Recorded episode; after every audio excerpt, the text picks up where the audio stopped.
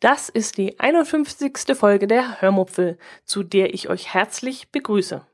Heute gibt es nur ein einziges Thema, nämlich wir waren letztes Wochenende in Südtirol. Viel Spaß beim Hören.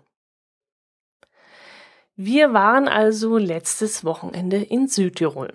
Wir fuhren am Samstag früh hin und am Sonntagabend wieder zurück. Das klingt jetzt vielleicht etwas verrückt.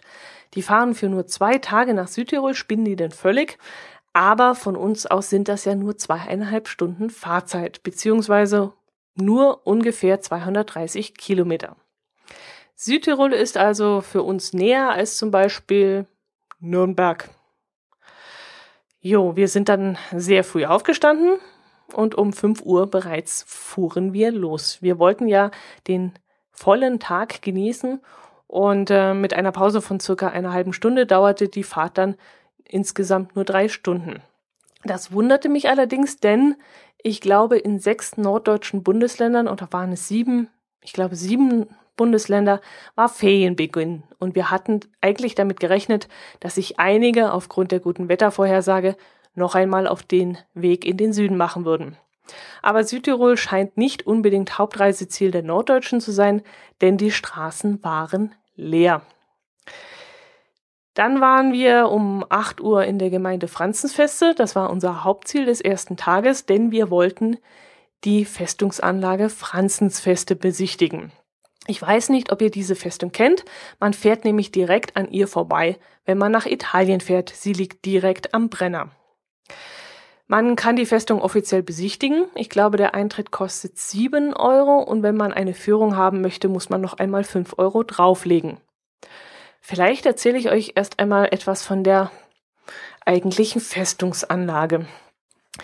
Ähm, die riesige Befestigungsanlage heißt genauso wie der Ort, in dem sie steht, nämlich Franzensfeste. Sie wurde im 19. Jahrhundert unter Kaiser Ferdinand I.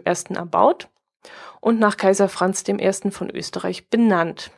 Sie sollte die wichtige Nord-Süd-Verbindung über den Brenner sichern ähm, mehr als 4500 Arbeiter waren fünf Jahre lang, nämlich von 1833 bis 1838, damit beschäftigt, diesen riesigen Komplex zu bauen.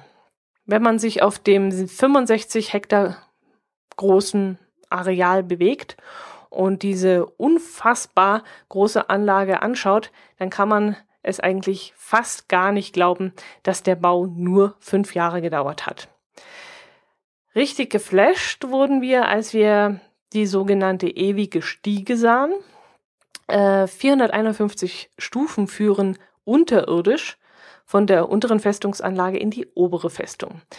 Das sind zwar nur etwas über 80 Höhenmeter, aber wenn man am Fuße dieser Treppe steht, die keinen einzigen Absatz besitzt und schnurgerade hinaufführt, dann kriegt man den Mund vor lauter Staunen echt nicht mehr zu. Ist dann vielleicht auch gut so, durch den offenen Mund dringt dann hoffentlich auch genug Sauerstoff. Den braucht man nämlich, wenn man versucht, die Treppe ohne Pause hinaufzulaufen. Wir haben es nicht geschafft und sind dreimal schnaufend und stöhnend in dem spärlich beleuchteten Tunnel stehen geblieben. Ähm, aber unser Begleiter, als er uns dort in den Tunnel äh, hinein begleitet hat, der hätte es, glaube ich, in einem Zug geschafft. Der war noch so fit, äh, da haben wir echt mit den Ohren geschlackert. Die Festung wurde übrigens nicht vollendet, was man ihr aber nicht ansieht und äh, wurde auch niemals in kriegerische Auseinandersetzungen verwickelt.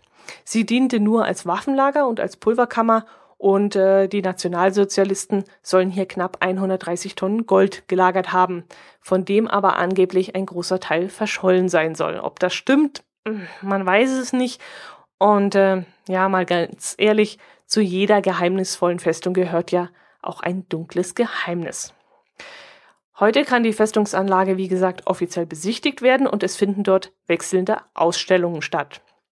Eine dieser Ausstellungen zeigt zum Beispiel die Baugeschichte der Brennerautobahn.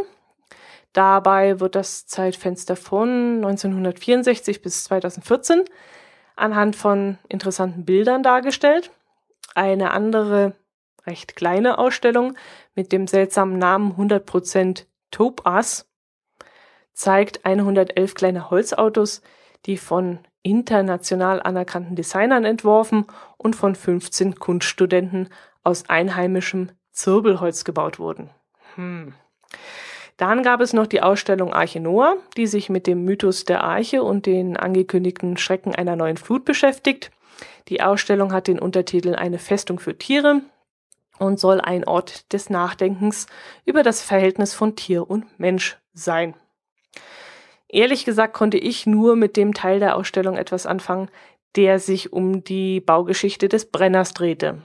Ähm, man hat dort ein paar anschauliche Modelle und interessante Fotos, die meisten natürlich in Schwarz-Weiß gesehen und äh, konnte dann so diesen Aufbau dieser Monsterautobahn, wie ich sie immer nenne, äh, kennenlernen. Damit konnte ich dann wesentlich mehr anfangen als mit irgendwelchen seltsamen Kunstexponaten, wie zum Beispiel einem lebensgroßen Holzpferd, das auf den Rücken lag und dessen Kopf mit einem Jutesack abgedeckt war.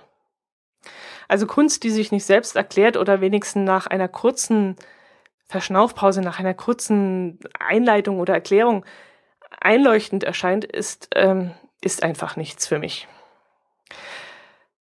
In diesen Räumen haben wir uns dann auch nicht lange aufgehalten, sondern haben dann lieber die gigantische Festungsanlage angeschaut. Wir hatten dann das Glück, eine ungeplante und deshalb sehr überraschende Privatführung durch einen offiziellen Südtiroler Touristenführer zu erhalten. Das war so nicht vorgesehen gewesen, aber durch gewisse glückliche Umstell Umstände ähm, gelangten wir an diesen Mann und ähm, der hatte dann auch einen Heidenspaß daran, uns seine geliebte Festungsanlage näher zu bringen. Und man merkte ihm wirklich die Begeisterung zu diesem Gebäude und zu seiner Heimat an. Er freute sich dann auch riesig, wenn wir mit offenen Mündern unter einem freistehenden Gewölbe, Gewölbe standen oder staunend durch dieses gigantische Holztor in der einen Festung liefen. Also er hatte wirklich sichtbar den gleichen Spaß an uns wie wir an ihm und äh, deswegen fragte er uns wahrscheinlich auch zum Schluss noch, ob wir vielleicht noch einen der Bunker anschauen wollen, der sich in der Nähe befindet.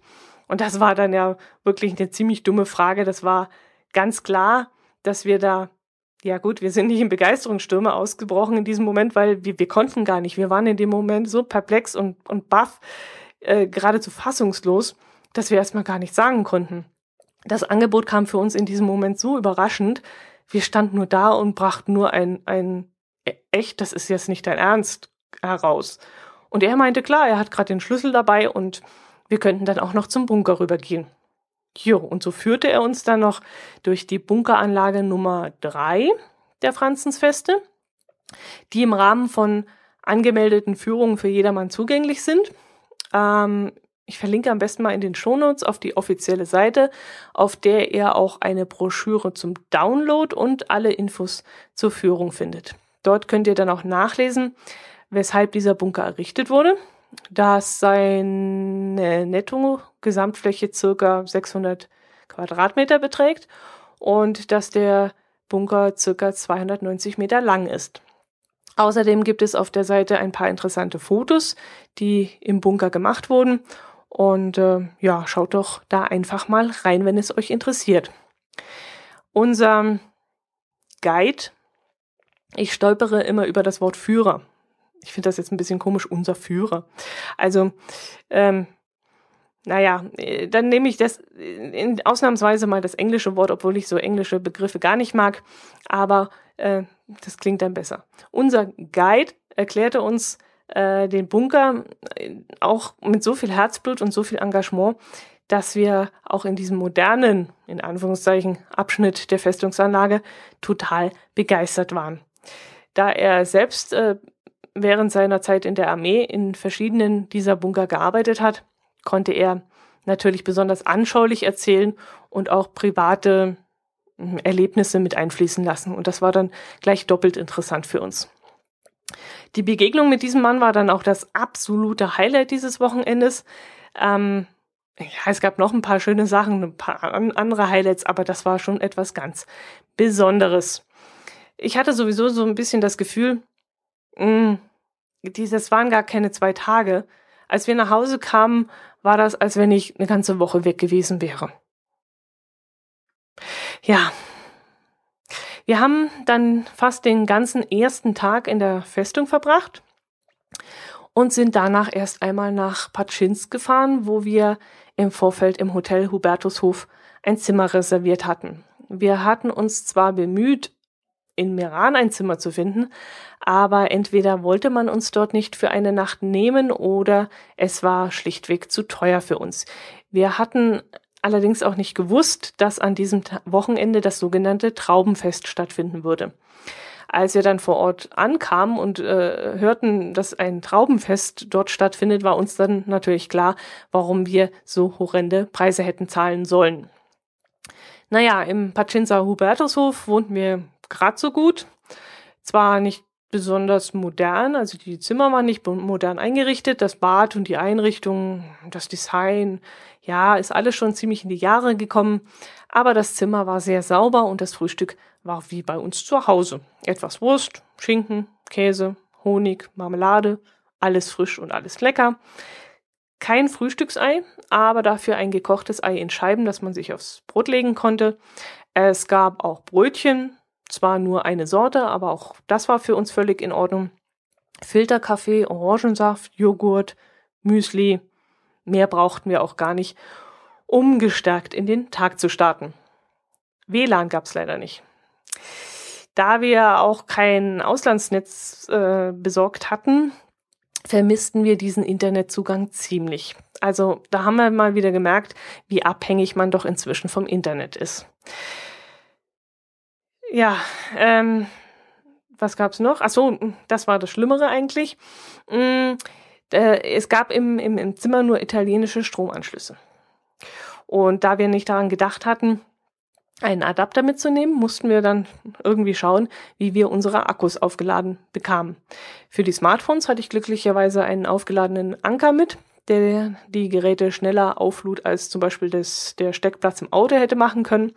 Aber die Akkus vom GPS, ähm, naja, wir hatten einige dabei, aber es wäre halt schön gewesen, wenn wir auch ein Ladegerät dabei gehabt hätten, das, das wir hätten anschließen können. Aber beim nächsten Mal müssen wir auf jeden Fall dran denken, dass es in Italien immer noch Gebäude gibt, die veraltete Stromanschlüsse besitzen.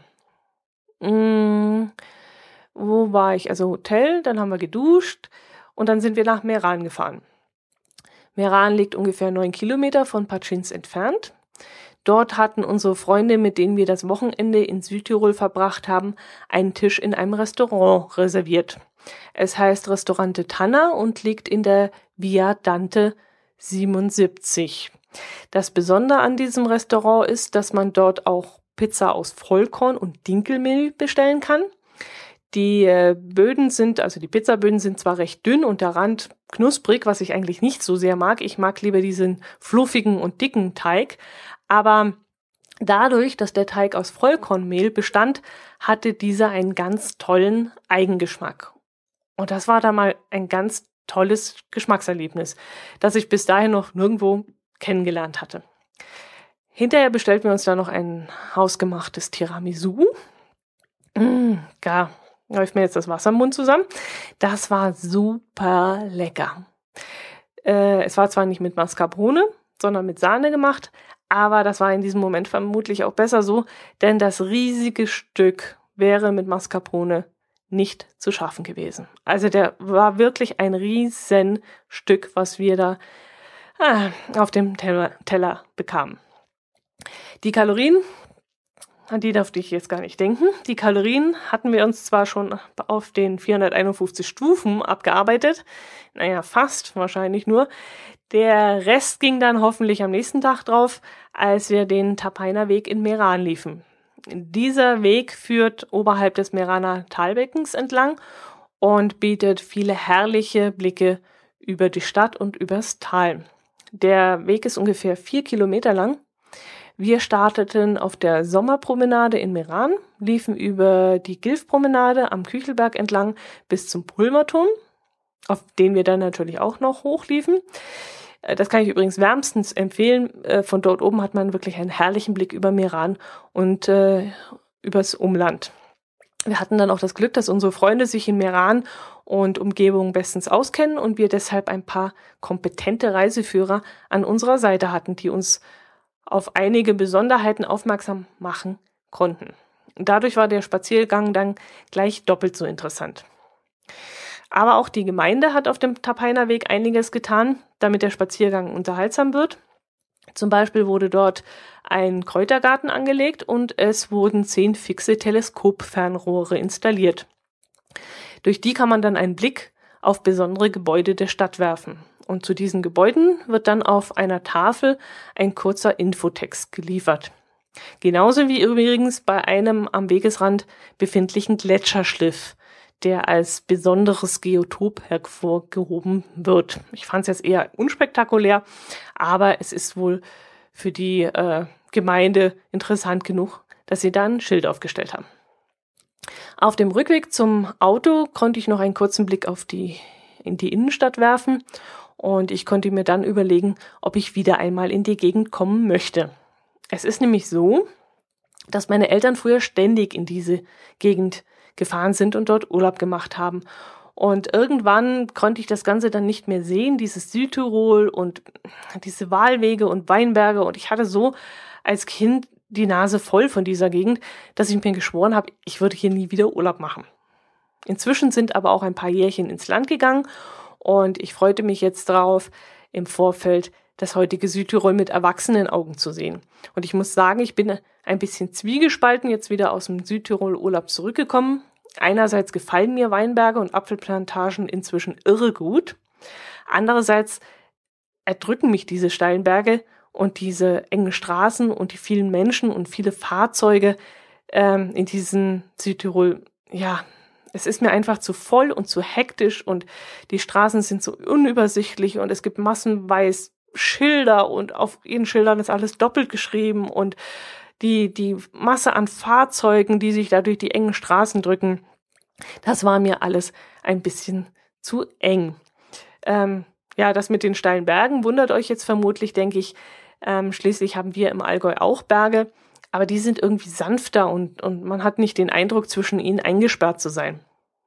Naja, ich denke, wir werden trotzdem wieder einmal eine Woche dort verbringen. Es ist halt nur knapp 250 Kilometer von uns entfernt und ähm, da ist man so schnell auch mit dem Wohnwagen hinten dran am Auto. Dauert es ja auch nicht wesentlich länger. Äh, das ist auf jeden Fall ein Pluspunkt. Ein Pluspunkt ist auf jeden Fall auch das gute Essen dort. Ähm, wir, ich glaube, ich habe bestimmt anderthalb Kilo zugenommen, aber das lag natürlich auch an diesem Tiramisu und an der Pizza und äh, am nächsten Tag am Kaiserschmarrn und überhaupt. Wir haben ja aber auch viel gegessen. Naja, egal. Es gibt noch so viele schöne Gegenden, in denen man Urlaub machen kann. Da wird sich für uns noch einiges finden lassen. Auf dem Rückweg ins Allgäu sind wir übrigens nicht über den Brenner gefahren, sondern sind parallel dazu also über den Reschenpass gefahren. Oben auf dem Reschenpass befindet sich ein künstlich angelegter Stausee, der 677 Hektar große Reschensee.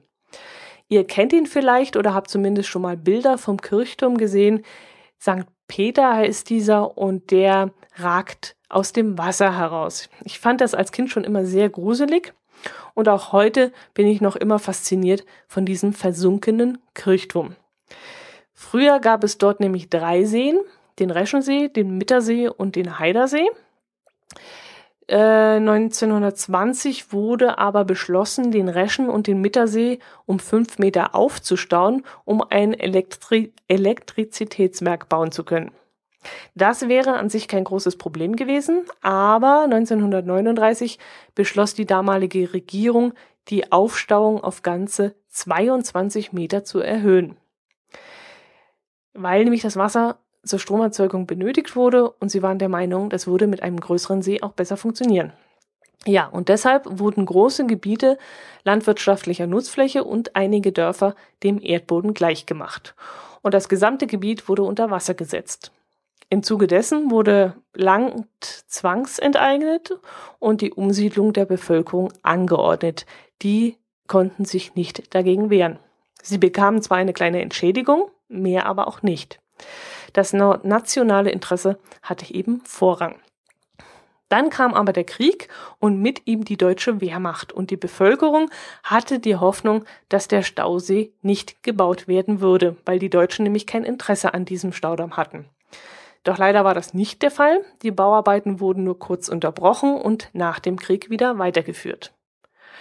Nach einer Räumung wurden übrigens 163 Gebäude gesprengt und nur der romanische Kirchturm wurde stehen gelassen weil dieser nämlich aus dem 14. Jahrhundert ist und unter Denkmalschutz stand. Also ähm, wer jetzt da vermutet, so wie ich als Kind, dass da noch irgendwelche Häuser unten drunter sind oder so, da ist nichts mehr. Das wurde alles in die Luft gesprengt. Ja, das finde ich schon ein wenig abstrus, denn weit über 1000 Bewohner, die schon seit Generationen in diesen Häusern gelebt haben, mussten ihre Heimat verlassen. Und so ein blöder Kirchturm steht unter Denkmalschutz. Er wird geschützt, aber die Menschen dort nicht. Ist schon etwas seltsam. Ich finde es auch irgendwie grausam gegenüber den Menschen, die dort wegziehen mussten. Äh, und nun jedes Mal, wenn sie dort vorbeikommen oder wenn wieder ein, ein, in der Zeitung ein Bericht äh, steht, dass dieser Turm da so markant aus dem Wasser ragt, ich weiß nicht, ob es vielleicht besser gewesen wäre, den Platz zu machen äh, und in Vergessenheit geraten zu lassen. Aber er lockt natürlich auch Touristen an. Und die, die heute dort am Rande des Stausees ihre Gaststätten, Cafés und Hotels stehen haben, sind dann natürlich froh, dass dieser Turm dort steht. Ich kann mir allerdings nicht vorstellen, dort Urlaub zu machen. Ich glaube, dieses Mal war es nämlich das erste Mal, dass ich bei schönem Wetter und warmen Temperaturen an diesem See vorbeigekommen bin. Jedes Mal, wenn wir dort vorbeikamen, und das war wirklich schon sehr oft, regnete es dort und ein kalter Wind pfiff durchs Tal. Also mich würde es nicht wundern, wenn sich hier auch irgendwann mal ja Windkraftanlagen ähm, befinden würden, weil so wie hier der Wind durchpfeift, wäre das bestimmt lukrativ. Obwohl die Italiener scheinen es nicht so recht mit dieser Art neuer Energiegewinnung zu haben. Ich habe mich nämlich ziemlich gewundert, dass in so einer sonnenreichen Gegend wie zum Beispiel Südtirol keine Photovoltaik genutzt wird. Am Schnee kann es ja fast nicht liegen, da in den tieferen Lagen ja kaum Schnee fällt. Ähm, ich war allerdings noch nie im Winter in Südtirol. Vielleicht ist es dort sehr schattig. Also anders kann ich mir das nicht erklären, warum dort keine Photovoltaik auf den Dächern ist. So, was habe ich denn noch äh, auf der Liste stehen? Ich habe einen sehr netten Kommentar von Kai bekommen, genau. Allerdings hat er keinen Podcast kommentiert, sondern einen Blogbeitrag vom 3. Oktober. Ich hatte an diesem Tag auf meinem Blog eine Podcaster-Landkarte eingestellt. Ich hatte nämlich in irgendeinem anderen Podcast die Idee aufgeschnappt, eine Landkarte zu erstellen, auf der alle Podcasts im deutschsprachigen Raum zu finden sind. Die Idee fand ich so super. Äh, allerdings traute ich mir nicht zu, so ein Projekt auf die Beine zu stellen. Da gibt es sicherlich weitaus bekanntere und erfahrenere Podcaster, die so etwas stemmen können und vor allem über das technische Know-how verfügen. Trotzdem wollte ich so etwas mal ausprobieren, einfach nur um eine kleine Herausforderung zu haben und dann hinterher das Erfolgserlebnis zu genießen, wenn ich das dann hinkriege. Und es hat ja auch fast perfekt geklappt. Ich bin noch nicht ganz zufrieden, aber es ist ja ganz gut geworden. Immerhin ist es so gut geworden, dass Kai sich die Mühe gemacht hat, diesen Blogbeitrag zu kommentieren. Er schreibt dann auch, dass er die Idee super findet wie gesagt, es war nicht meine Idee, ich habe sie nur aufgeschnappt. Und ich sollte das Ganze doch am besten in Zusammenarbeit mit anderen weiter ausbauen. Er schlug auch gleich zwei bekannte Portale vor, unter anderem die Portunion, die sich definitiv auch als, also die ich definitiv auch als richtige Anlaufstelle sehe weil sie nämlich die größte Auswahl an Podcasts unter einem Dach vereint und äh, außerdem für jeden Podcaster und für jede Podcasterin offen steht. Jedenfalls möchte ich mich ganz herzlich bei dir bedanken, lieber Kai. Vielleicht hast du meine Antwort auf deinen Kommentar ja auch schon gelesen. Ich habe mich sehr gefreut, dass dir meine kleine technische Spielerei gefallen hat. Als kleiner Dank wird dir aber nicht nur dir, sondern all den anderen, die in den letzten zwölf Monaten in meinem Blog einen Kommentar hinterlassen haben, in den nächsten Tagen eine kleine Mail zugehen. Ich hatte da nämlich eine Idee, die ich im Rahmen des einjährigen Bestehens der Hörmupfel ersponnen habe. Am 30. Oktober 2013 habe ich ja die erste Hörmupfel-Folge online gestellt und damit feiere ich nächste Woche das Einjährige meines Podcasts. Und weil mich viele von euch in irgendeiner Form dabei unterstützt haben, sei es durch liebe Kommentare, Flatterspenden, Einkäufe über meinen Amazon-Link oder über, äh, mit Mails, ähm, möchte ich mich ebenfalls mit einer kleinen Aufmerksamkeit bei euch bedanken. Ich werde jedem, den ich per Mail erreichen kann, einen Link zu einer Datei in meiner Dropbox zukommen lassen. Dort wird für kurze Zeit ein privates Video liegen. Was das für ein Video ist, möchte ich hier nicht verraten. Aber ich weiß, dass die Videos, die ich zu dem einen oder anderen Podcast hochgeladen habe, sehr beliebt sind. So sind die Downloadzahlen des Viehscheid-Videos oder des Challenge-Videos auffällig hoch. Und deshalb kam ich auf die Idee, euch ein Video zusammenzuschneiden, das euch vielleicht auch interessiert und euch ein wenig Unterhaltung bietet. Lasst euch einfach überraschen. In den nächsten Tagen geht an alle Flatterer und alle Kommentierer eine Mail raus. Jetzt habe ich allerdings ein Problem, ein kleines Problem, aber es ist ein Problem, denn diejenigen, die über meinen Amazon-Link eingekauft haben, kenne ich nicht. Ich weiß also nicht, wer hinter diesen Einkäufen steht. Sollte also jemand unter diesen Einkäufern sein, der das Video auch sehen möchte, dann soll er, sie doch bitte eine kurze Mail an die-hörmupfel.gmx.de schicken und mir sagen, was er eingekauft hat. Dann werde ich ihm oder ihr auf seine oder ihre mitgesandte E-Mail-Adresse den richtigen Link schicken. Ich hoffe, das klappt. Es war jetzt eine Schnapsidee, aber ich hoffe, ich kann euch damit eine kleine Freude machen. Einen Punkt habe ich noch, den ich noch kurz ansprechen möchte. Ich weiß, es ist heute etwas lang geworden, aber das muss noch raus. Ich habe euch in der letzten Folge erzählt, dass ich ganz stolz war, diverse unliebsame Gäste, die auf meinen Blog zurückgreifen wollen, abgeblockt habe. Ja, Pustekuchen.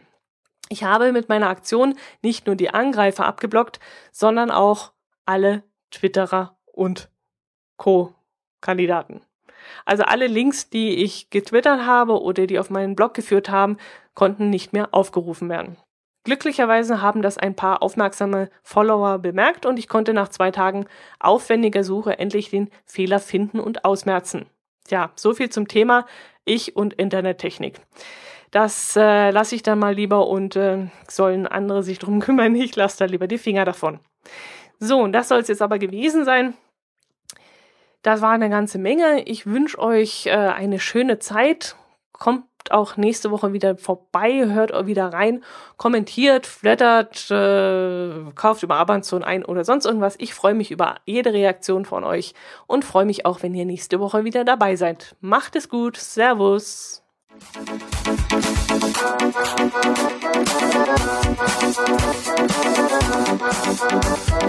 you.